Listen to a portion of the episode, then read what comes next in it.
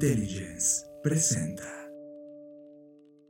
Bienvenidos a Conectando Puntos con Luis Armando Jiménez Bravo e Imelda Schaeffer. Bienvenidos a Conectando Puntos, el podcast en el que hablamos de economía, psicología, finanzas, sociología y básicamente cualquier área del conocimiento que nos ayude a tratar de entender este pequeño y loco mundo que llamamos sociedad. Conectando Puntos, un podcast de Black Creative Intelligence presentado por CESC Consultores.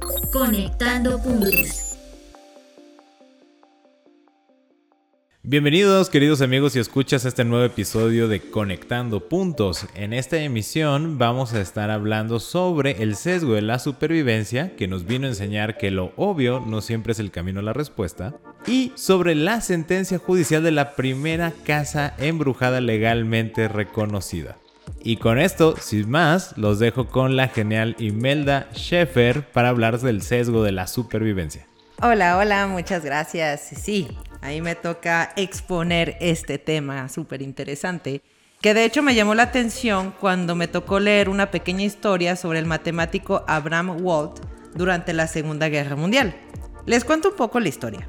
En esa época, después de cada misión, algunos bombarderos de los aliados lograban regresar a su base, y con ello empezaron las preguntas sobre ¿Qué partes del avión deberían ser reforzados para que hubiera justamente más sobrevivientes? Porque los bombarderos, bueno, pues eran estos aviones muy grandes, pesados, entonces pues realmente sí tenían muchos impactos. Y claro está, no podían reforzar todo el avión por variables de peso, efectividad, entre otros. Entonces, durante la guerra, los aviones que sobrevivían eran mapeados para mostrar los impactos recibidos por balas nazi. Tenían un diagrama del avión y ponían puntos rojos representando los impactos. Entonces, con esa información, lo que dedujeron era que se necesitaba reforzar las áreas que fueron fuertemente golpeadas por la artillería enemiga y así resistir más a los ataques, ya que asumían que a mayor impacto en la zona significaba que eran las áreas más frágiles del avión. Pero aquí llega la historia de Abraham Walt que fue solicitado por el ejército. Y demostró que a veces lo evidente no es lo correcto. Y llegó a la conclusión que se debía ver las cosas al revés. Tomando en cuenta que los lugares con esos puntos rojos representaban el daño en aviones que regresaron a su base, entonces cabría esperar que los aviones que fueron derribados, esto es, que desgraciadamente no regresaron a su base, son los que fueron alcanzados por balas en las zonas que los aviones mapeados no tuvieron un daño. Por lo que en lugar de reforzar las áreas con más daño, lo que se tendría que hacer era hacerlo en las áreas que no tenían puntos, porque son las zonas que seguramente el avión no sobreviviría a detonaciones. De todas maneras van a ver que en el episodio estamos poniendo esa imagen y para que tengan eso bien entendido de que todos los puntitos, uno diría, bueno, pues es lo que se tiene que reforzar. Pero él, como él decía, no, hay que pensarlo al revés. Todas las áreas que tienen en común estos aviones en la zona blanca o digamos que no tuvieron impacto, es lo que les permitió regresar. Entonces los que no regresaron es porque seguramente fueron impactados en esas zonas. Y a este fenómeno se le llama sesgo de supervivencia. Esto ocurre cuando nos fijamos en cosas que sobreviven en lugar de centrarnos en las que no. Este tema me llamó tanto la atención que me puse a investigar más sobre ello y encontré varias referencias que me ayudarán a encontrar uh, un poco más sobre este dato y cómo nos puede afectar este sesgo. Como siempre, ya saben, dejamos las ligas, pero me gustaría mencionar algunas de las referencias estuvo un artículo de Enrique Feaz del blog New Deal, la página de Javier Sala y Martí. Hubo otro artículo de Digital Guide Ionos, otro artículo de Joaquín López Avellán de Economipedia, entre otros.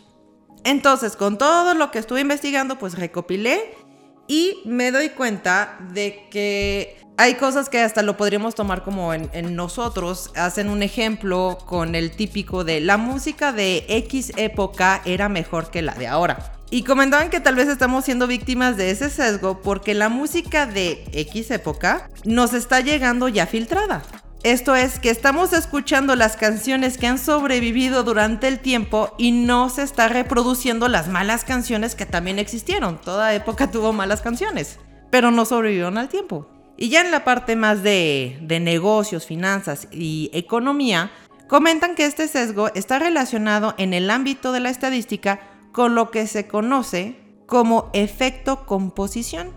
Un ejemplo muy bueno y sencillo para entenderlo lo describe el economista Javier Sala y Martí, y dice así, imaginémonos que tenemos tres trabajadores. Uno gana mil euros, el segundo gana dos mil euros y el tercero gana tres mil euros. Por lo que la media salarial es de dos mil euros.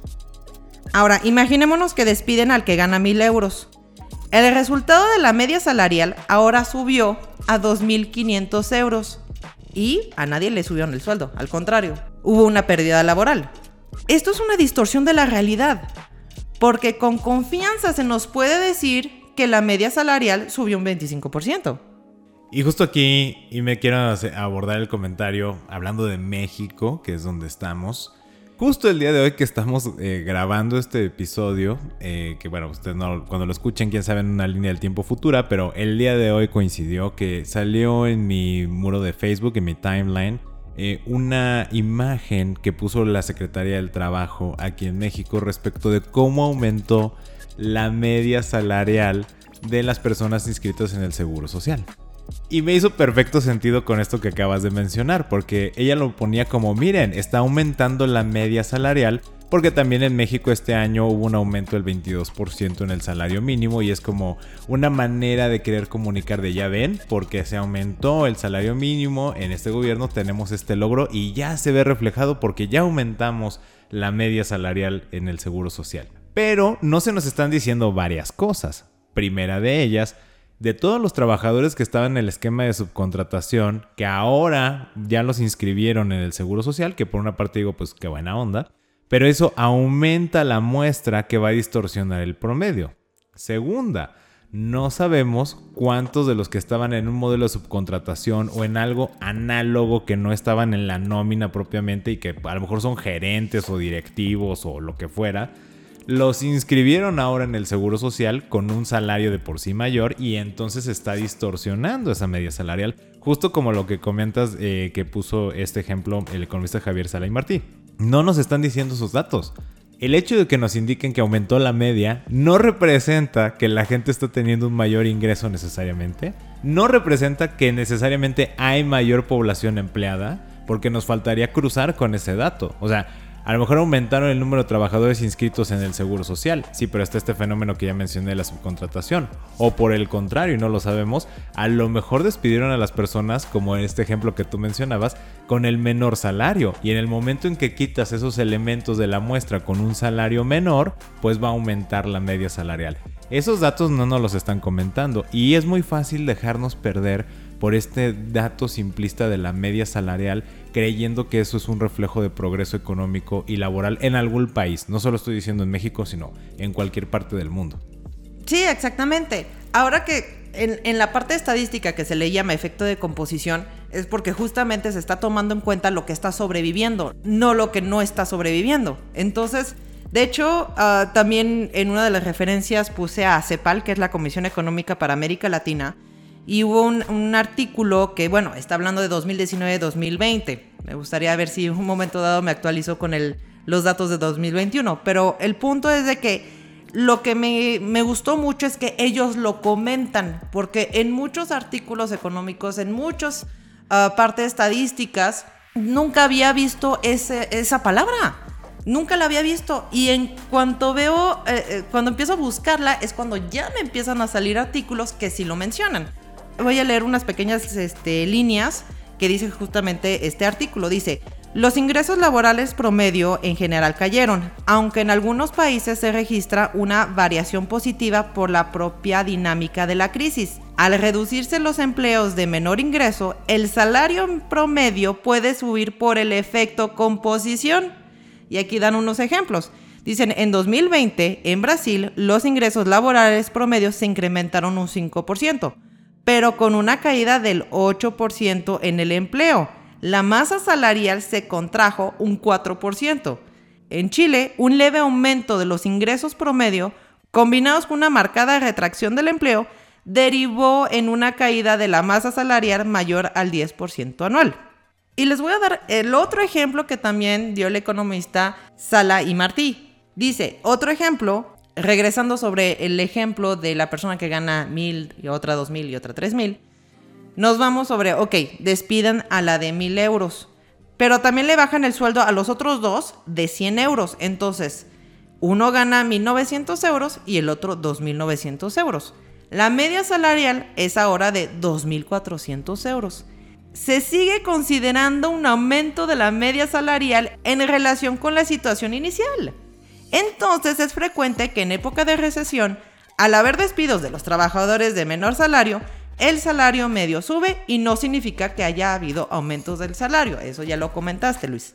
Y ahora les va. En tema de las finanzas, este efecto nos puede afectar cuando se analizan las rentabilidades históricas de los índices bursátiles sin tomar en cuenta las empresas que han desaparecido en el proceso o los fondos de inversión, ya que la mayoría de las bases de datos abarcan a los fondos actuales, no toman en cuenta los fondos que ya no existen, ya sea porque hubo fusiones o porque pues así pasa, ¿no? Fracasaron. Por lo que las inversiones que fracasan se eliminan de los cálculos para que no influyan en el balance y muestren mejor rendimiento. Sí, justamente con esto que comentas, me hay que tener cuidado, sobre todo cuando estamos evaluando el rendimiento de algo, pues analizar el histórico nos ayuda mucho. No para intentar predecir el precio futuro, pero sí para tener una visión realmente de cuál ha sido su rendimiento histórico, porque si nos vamos al rendimiento del último año y no tomamos en consideración los últimos 4 o 5 desde que existe, pues nos vamos a tener una visión muy sesgada. Y también, por ejemplo, eh, del profesor Damodaran, Asbat Damodaran, que como saben lo, hemos estudiado y lo hemos comentado en, varias ocasiones, en varios episodios. Él de hecho hace un ejercicio en el que junta los índices de precios, las variaciones de índices de precios desde que se tienen registrados esos, esos datos y esa información. Él lo comenta que la realidad se ve altamente influida por solo considerar un pequeño espacio en el tiempo y no la totalidad de los registros que se han tenido.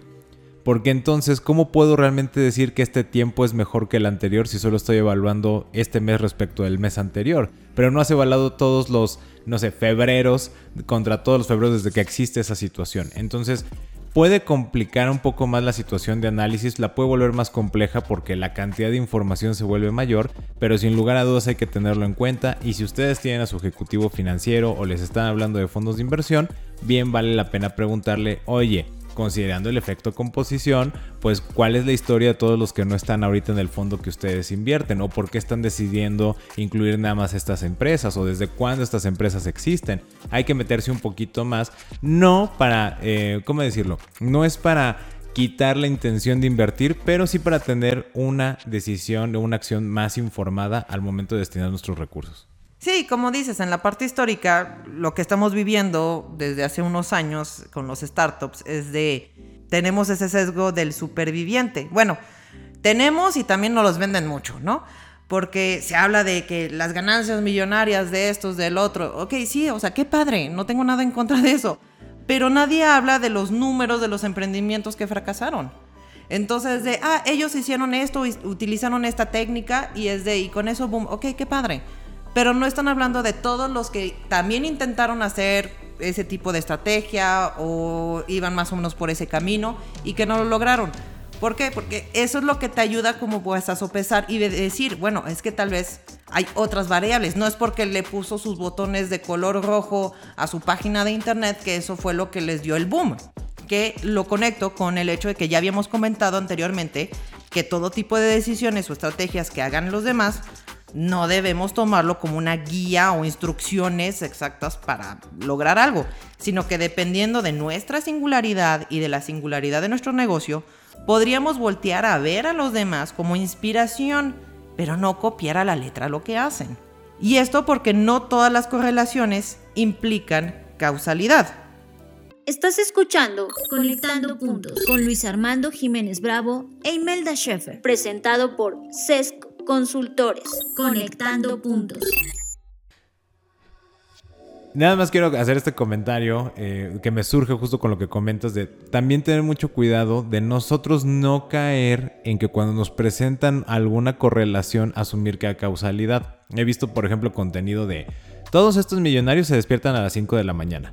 Y hay que decir, pues sí, pero también conozco muchos trabajadores, ¿no? oficinistas, etcétera, hasta comerciantes que se despiertan a las 5 de la mañana y no son millonarios como el ejemplo que estás dando. Entonces, luego se da a entender como de, ah, lo que decías de las recetas, ¿no?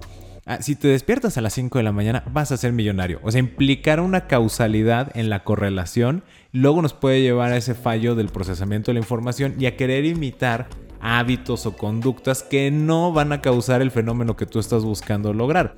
Como el ejemplo de la lluvia, ¿no? El decir, se nubló, va a llover hay una correlación en donde ocurren esos dos fenómenos a la par. O sea, se nubla y generalmente llueve. Pero el, que esté nublado no es causa de que llueva. La causa de la lluvia y la causa de que esté nublado tiene que ver con la dirección del viento, la presión atmosférica, que, luego me haces mucho énfasis también en esa parte que, te encantan estos temas. Eh, también tiene que ver con la condensación y la altitud y un montón de temas. Esas son las causas se manifiestan dos fenómenos, pero no porque estén correlacionados uno fue causa del otro. Eso es lo que quería realmente agregar porque luego podemos caer muy fácil en esa trampa, ¿no? Sobre todo cuando estamos buscando respuestas en nuestros negocios, en nuestra vida, y, es muy fácil de alguien que quiere a lo mejor vendernos un contenido, simplemente está haciendo pues contenido porque lo quiere hacer malinterpretarlo de nuestro lado, diciendo, ah, si yo sigo esa rutina, si yo tengo esos hábitos, ¡pum! Automáticamente voy a generar ese resultado que me están mostrando o en su caso vendiendo. Y no, sí hay que meterle mucho más análisis a identificar realmente cuáles fueron las causas que llevan a ese resultado que va aparejado a lo mejor a unos hábitos, a una rutina, etcétera, puede ser, pero no hay que tomarlo como que eso fue la causa del fenómeno. Eh, nada más es lo que quería puntualizar, que sí tengamos con mucho cuidado en no caer en este vicio de asumir que correlación es causalidad. Muchísimas gracias por lo que nos aportaste, Luis, y sí, tienes toda la razón. También hay hábitos, hay técnicas, hay ciertas cosas que sí funcionan, porque pues ya han sido probadas durante el tiempo, ¿no? Pero sí tenemos que tener mucho cuidado con ese sesgo y tener cuidado con lo que nos están pasando en las noticias, como estábamos diciendo, hasta en la parte económica, con lo que nos están diciendo. Regreso a la parte de los startups. De repente ves noticias tipo de el 50% de las startups ah, son millonarias. Ajá, las que están. Si te pones bien a los números, dices, ah, ok, de 100% de los startups, las que siguen vigentes, o sea, las que siguen sobreviviendo, son 70. Y de esas 70 ellos están diciendo que la mitad son millonarios. Ok. Pero ¿cómo te la venden? El 50% de las startups se hacen millonarias. No, si hacemos bien el cálculo, si es 100% y el 70% es el que sobrevive, la mitad de 70 es 35. Entonces la realidad es que 35% de las startups se hacen millonarias, no el 50%. O sea, hay un mundo de diferencia entre eso, pero es cómo nos están vendiendo la información y cómo nos están diciendo, o también cómo podemos tener sesgos en nuestra propia empresa cuando estamos haciendo los números, cuando estamos viendo nuestra productividad, cuando estamos viendo nuestros números, no sé, de salarios o lo que sea, cómo también nosotros podemos caer en ese tipo de sesgo. Entonces, para cerrar, nada más recordarles que las estrategias de los otros siempre son para inspirarse, adaptarlas a uno mismo, a nuestro negocio, dependiendo de nuestro sector, producto o servicio. Estás escuchando Conectando Puntos con Luis Armando Jiménez Bravo e Imelda Schaeffer, presentado por CESC Consultores. Conectando Puntos. Y con esto vamos a pasar a nuestra sección de datos interesantes. Y esta vez me toca a mí presentar a Luis, que va a estar dando esta sección. Vamos Luis, te escuchamos. Datos interesantes. Un espacio para llamar a la curiosidad en Conectando Puntos. Muchas gracias y me justamente queridos amigos les quiero compartir algo, bueno, un dato interesante del mundo del derecho, específicamente en Estados Unidos y de la rama del derecho civil, que a mí me pareció fascinante. Yo acabo de descubrir este dato y es justamente sobre la primera casa que legalmente se reconoció como embrujada. Ahora, está un poco tendencioso esta presentación que estoy haciendo, ¿no? Porque lo que pasó fue lo siguiente. Resulta que hay una persona que se llama Helen Ackley, justamente está en Nueva York y tiene una propiedad. Esa propiedad ella la, bueno, empezó a publicar y a comentarle a sus vecinos que había ruidos extraños y que ya saben, ¿no? Se azotaban las puertas y se caían los cuadros y que corría sangre de los muros. Bueno, no, eso no, pero este, todo este tema como de eventos paranormales y lo empezó a hacer público. Entonces las personas de la localidad decían, guau, híjole, pues está cañón esto, ¿no? O sea, sí, sí está embrujada su casa. Pero aparte salió en Reader's Digest, en una parte de, la, de las casas embrujadas en Estados Unidos, ¿no? Y ella quiso hacerlo público, salió en el periódico local y demás. Bueno, resulta que inclusive hasta ella cree que la muerte prematura de su esposo se debe a que la casa estaba embrujada. Fíjense nada más, queridos amigos, esto está terrible. Total que bueno, pues como está bien asustada y todo, hasta hablaron a una medium, una vidente y que sí, efectivamente había los espíritus ahí de unos británicos de la realeza que pues quién sabe qué andaban haciendo en Estados Unidos, pero pues ahí fueron a dar y también que el hijo había tenido un evento con un general o algo así que había muerto en la guerra de secesión. Bueno. Con todo esto, pues ¿quién quiere vivir ahí? Nadie, ¿verdad? Y pues menos la dueña. Entonces la dueña dice, la voy a vender y le ofrecen 650 mil dólares. Obviamente, siendo Estados Unidos, ¿no? Y no lo digo porque veo muchas series de allá, sino porque pues contrataron un realtor, un agente inmobiliario, y ya le empiezan a promover y encuentran a una persona de nombre Jeffrey Stambowski. Y esta persona pues dice, wow, la casa está maravillosa, me fascina, porque imagínense, 1500 metros cuadrados, vista al mar, 5 habitaciones tres baños y unos fantasmas. Bueno, eso no lo sabía en ese momento, pero tuve la propiedad y dices, ah, hijo, pues está buenísima esta propiedad. Por 650 mil dólares, uff, buenísimo. Ahora, nota. Esto ocurrió en 1991, para que digan, no, está bien barata. Pues no, en 1991 650 mil dólares, pues era una lana así como ahorita, ¿eh? Entonces, bueno, se emociona, ¿no? Y dice, wow, esto está padrísimo y demás. Pero ¿qué creen amigos? Pequeño detalle nunca le dijeron al buen Jeffrey que estaba embrujada la casa. Resulta que pues el fulanín da su scroll, ¿no? De 32 mil el apartado, 32 mil dolarillos, para que ya le aparten la casa, hacen un contrato de compra-venta, revisan estructuralmente la casa, que todo estaba bien, oye, aquí le falta un resane, ¿no? Pues se lo vamos a hacer. Y total que todo estaba maravilloso estructuralmente con el inmueble, hasta el pasto estaba verde, brilloso, bonito, cual película gringa. Y entonces decían, no, pues sí va, va el contrato de compra-venta. Pero luego, pues se entera de que la casa está embrujada. ¿Y qué creen? Pues siendo Estados Unidos, va y pide la rescisión del contrato. Pero no contento con eso, demanda a Helen, a la buena Helen Ackley, que se encargó de difundirle a todo el mundo que la casa está embrujada. La, los quiere demandar a ella y a su agente inmobiliario por fraude, porque lo estaban engañando. Oye, ¿y cómo se enteró? O sea, ¿le pasó algo o nada más le pasaron el chisme o qué? Resulta que este buen muchacho se topa, ah, bueno, aparte que empezó a hablar con los locales, ¿no? Y ya sabes, pues, no sé, el pueblo chico, ¿no? De que, ah, mira, ya voy a ser su nuevo vecino. Y es como, ¿cómo? ¿La casa embrujada? Y es como, ¿cómo que está embrujada? Y entonces de ahí le enseñaron el periódico local de cuando salió las noticias y todo este rollo. Así se entera el fulano, cosa que grave y triste, ¿no? Entonces ya les digo, pues va a demandar, oye, quiero demandar fraude porque con engaños. Nunca me dijeron que estaba embrujada y aparte del hecho que esté embrujada, yo considero que afecta materialmente el valor de la reventa del bien en su momento o el valor de compraventa, como lo estaba alegando. Pues resulta que se va a la primera instancia en la Corte de Nueva York y dicen, mira, aquí hay una máxima del derecho que es bajo tu propio riesgo o bajo el propio riesgo del comprador, ¿no? Es el caveat emptor. Ahora, bajo esta premisa, pues tú, chavito, debiste haber preguntado si la casa estaba embrujada. Y como no preguntaste, pues ni modo, ya te amolaste. Ahí está, ya firmaste tu contrato de compraventa y no se te va a dar la rescisión del contrato y mucho menos el fraude. No puedo con esa respuesta. de, te imaginas ahora es de. Una de las cosas que tienes que estar preguntando es como de, oye, ¿cuántas habitaciones, cuántos baños, qué, qué edad tiene? Oye, ¿tendrá, este, estará embrujada? Perdón. Este, hice un pequeño paréntesis porque no me aguantaba de la risa con eso. No, pues me imagino que a nosotros nos dio risa, pero cuando le dieron esa sentencia, pues no le dio tanta gracia al buen Jeffrey, ¿no? Entonces sus abogados, pues cualistillos que son, porque pues aparte demandaban los gastos y costas, o sea que si ganaban, les iban a pagar los honorarios a los abogados, pues la buena Helen. Pues dicen, no hombre, pues nos vamos a la Suprema Corte de Nueva York, porque esto nos vamos a ir a una apelación. Van y apelan.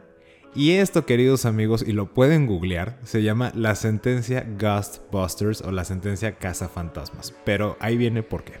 El juez que le toca, eh, al juez Rubin, le toca hacer esta sentencia, conoce el caso, y empieza su exposición de motivos de la sentencia con un montón de chistes de fantasmas, como por ejemplo, el, este, el demandante no tiene ni un fantasma de oportunidad, ni, ni una visión de oportunidad de poder ganar esta demanda por fraude.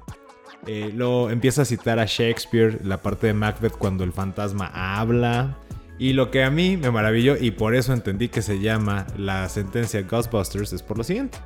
Porque dicen, claro, también entiendo que el demandante, si no le dicen que la casa está embrujada, cuando empiece a habitar la propiedad y empiece a tener estos fenómenos paranormales, se va a quedar como dice la canción de esa película Los cazafantasmas. ¿A quién le vas a hablar? y bueno, a mí me dio muchísima risa eso porque es como, wow, imagínate leer eso en una sentencia, ¿no? Es como, who you gonna call? Es como, wow, está, está padrísimo. Bueno, pero imagino que de todas maneras no le daba mucha gracia a los abogados de este cuate. Al final el tema es que creo que la argumentación jurídica, y esto es parte del dato curioso, que el juez dice, a ver, miren, primero, no te voy a conceder el tema que estás demandando de que fue fraude y, demás, porque imagínense el precedente que vamos a dejar con esto. Si yo te concedo que hubo fraude porque no te dijeron que la casa estaba embrujada, pues ¿Qué va a pasar después con este presente? Yo voy a reconocer legalmente los fenómenos paranormales como causa justificada de algo. Imagínate, por ejemplo, un abogado que tiene un escrow o es depositario de una cantidad de dinero para una transacción y de repente alega que, ah, se desapareció, seguramente fue un fantasma. O un médico que tenga un caso de negligencia y que apele al hecho de que fue poseído por un espíritu. Dice, entonces no vamos a hacer eso, porque si dejamos ese precedente, esto es un terreno escabroso y aparte me encanta. Esto es como un goblin que hay que exorcizar del mundo jurídico y hay que dejarlo descansar eternamente. Es como, ¿quién dice eso? Pero qué padre que lo dijo, la verdad. Después supe que esta sentencia se enseña en todos los libros de derecho civil de Estados Unidos por lo mismo de la, pues cómo decirlo, la jocosidad del juez en el momento de la sentencia, pero también la solidez de su argumentación jurídica. Y siguiendo con esa parte de la argumentación, dice, bueno, por eso no te voy a conceder el fraude, pero sí voy a conceder la rescisión del contrato. Dice, porque voy a respetar algo. Si bien la máxima del derecho civil en Nueva York es el caveat emptor, que es bajo el propio riesgo del comprador, que tú debiste haber investigado y preguntado y pues ya bajo tu propio riesgo lo que tú compras, sí, pero aquí viene una excepción. Se está rompiendo la igualdad contractual. ¿Por qué? Porque esta persona, Helen, se dedicó a gritar a los cuatro vientos públicamente que su casa estaba embrujada. Dice, y a ver, por lógica, si con personas que no tenían una relación jurídica les dijo que la casa estaba embrujada, mayor obligación debió tener con alguien que sí tiene una relación jurídica de decirle, oye, la casa está embrujada. Y nada más por eso en el momento que te dejó en desigualdad, porque sí se lo dijo a todos menos a ti, por eso te voy a conceder la rescisión del contrato. Dice, pero también voy a agregar otra cosa. Es imposible, es inmaterial el hecho de que un comprador pregunte, oye, ¿la casa está embrujada? Porque no es posible que tú preguntes eso porque se sale de la inteligencia de la operación de la adquisición de un bien inmueble. ¿Qué es lo que tú vas a preguntar? Oye, la estructura está fuerte, está renovada, la antigüedad, la evaluación. O sea, todo eso está en la inteligencia y en la capacidad pericial de determinarlo. Pero no puedes preguntar algo que no puedes demostrar. Oye, ¿está embrujada? Yo te puedo decir que no. Y luego si te pasa algo, tú puedes aducir que te mentí porque sí estaba embrujada. Entonces dicen, no, no podemos hacer eso, ¿sale? O sea, primero que nada. Y segunda, en el contrato dice que este principio de a riesgo del comprador es porque está declarando que examinó, evaluó, trajo peritos y revisó toda la estructura, muros, pisos y demás a su entera satisfacción. Dice, está limitándolo únicamente a eventos tangibles y no a elementos intangibles. En consecuencia no está violando el contrato, en consecuencia puede exigir la rescisión del mismo.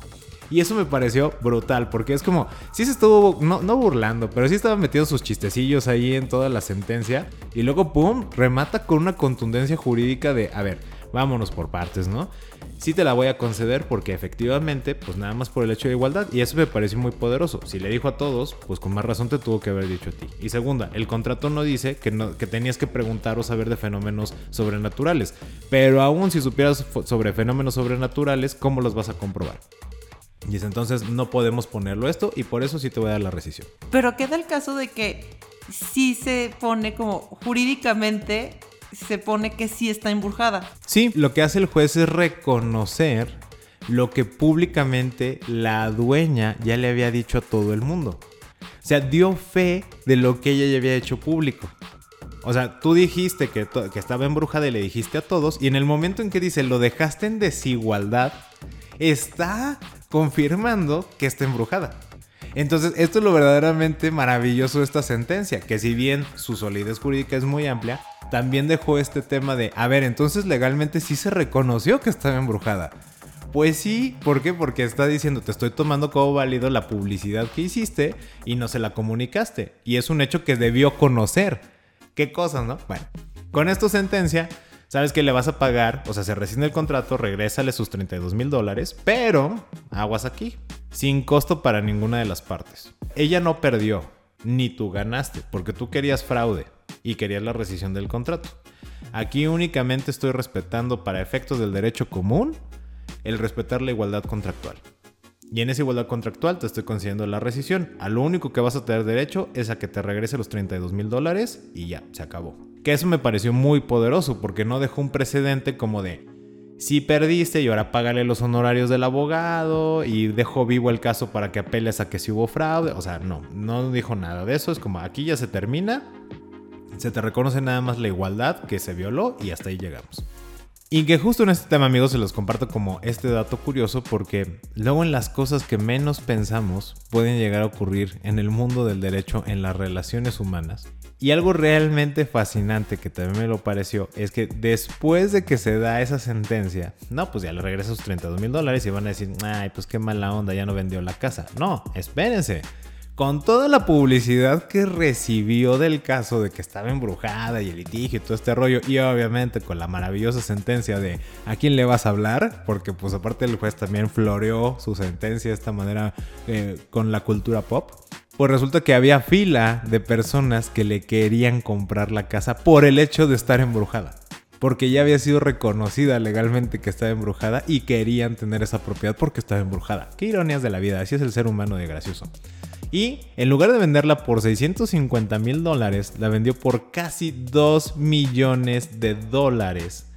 Gracias a esa sentencia que aparte trascendió, se enseña en los casos, son de las cosas curiosas y inclusive hay blogs de derecho en Estados Unidos que el día de Halloween lo ponen como un dato curioso como de, por cierto, a razón de que es Día de Brujas, déjenles compartimos este dato curioso del mundo del derecho de la casa que se reconoció legalmente como embrujada. Entonces, bueno, ahora ustedes también ya lo saben y ya saben también el caso de la primera casa que se reconoció legalmente como embrujada. A mí lo que me ha dado muchísima gracia es de que te imaginas que la historia todavía continuara en el sentido de, ok, y alguien el que se la compró por ese, ese gran monto que llegara y dijera, oye, no pasa nada, no, no, no, no hay nada, no pasa nada, lo checaron. No, ahora regrésame mi dinero porque no está embrujada. o sea, nada más lo estuve pensando, ¿no? Porque bueno, pues ese tipo de cosas paranormales no me, no me voy a meter en ese tipo de, de detalles, pero te imaginas que así de, la quiero comprar porque está embrujada, esa u otras casas, ¿no?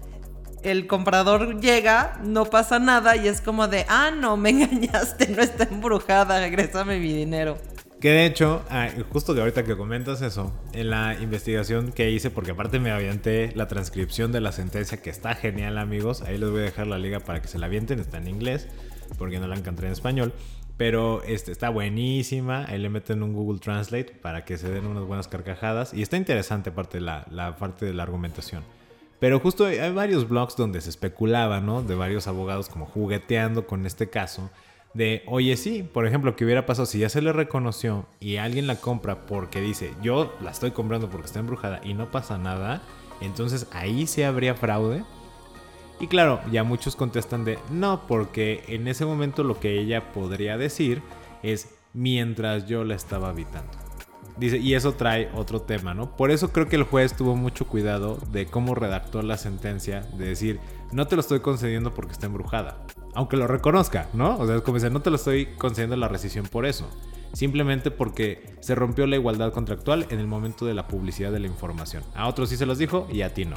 Que creo que fue muy inteligente en eso. O sea, se pudo haber distorsionado la redacción de manera tal que hubiera dado pie a situaciones de ese tipo de, oye, ahora te voy a demandar porque sí me engañaste porque tú me dijiste que está embrujada y no está embrujada, ¿no? Entonces como que cuido muchos temas, pero sí da mucho para jugar, ¿no? Con las opciones del derecho, del qué pasaría si, oye, y en esta situación que hubiera dado, y por eso me, me maravilló este dato curioso que se los quise compartir. Esperamos tus mensajes a través de nuestra página de Facebook arroba SESC Consultores. Esto es arroba SESC Consultores. O por correo electrónico a través de nuestra página de internet www.sesc.com.mx. Y con este espeluznante dato, la verdad ya voy a estar como el juez. No, pero ya con esto, queridos amigos, eh, terminamos esta emisión. Vamos a pausar nuestra conversación. Los esperamos para nuestra siguiente emisión y en nuestras redes sociales. Yo soy Luis Armando Jiménez Bravo. Y yo, Imelda Schaefer. Y los invitamos a que sigamos conectando. Escuchaste Conectando Puntos con Luis Armando Jiménez Bravo e Imelda Schaefer, presentado por CESC Consultores, un podcast de Black Creative Intelligence. Conectando Puntos.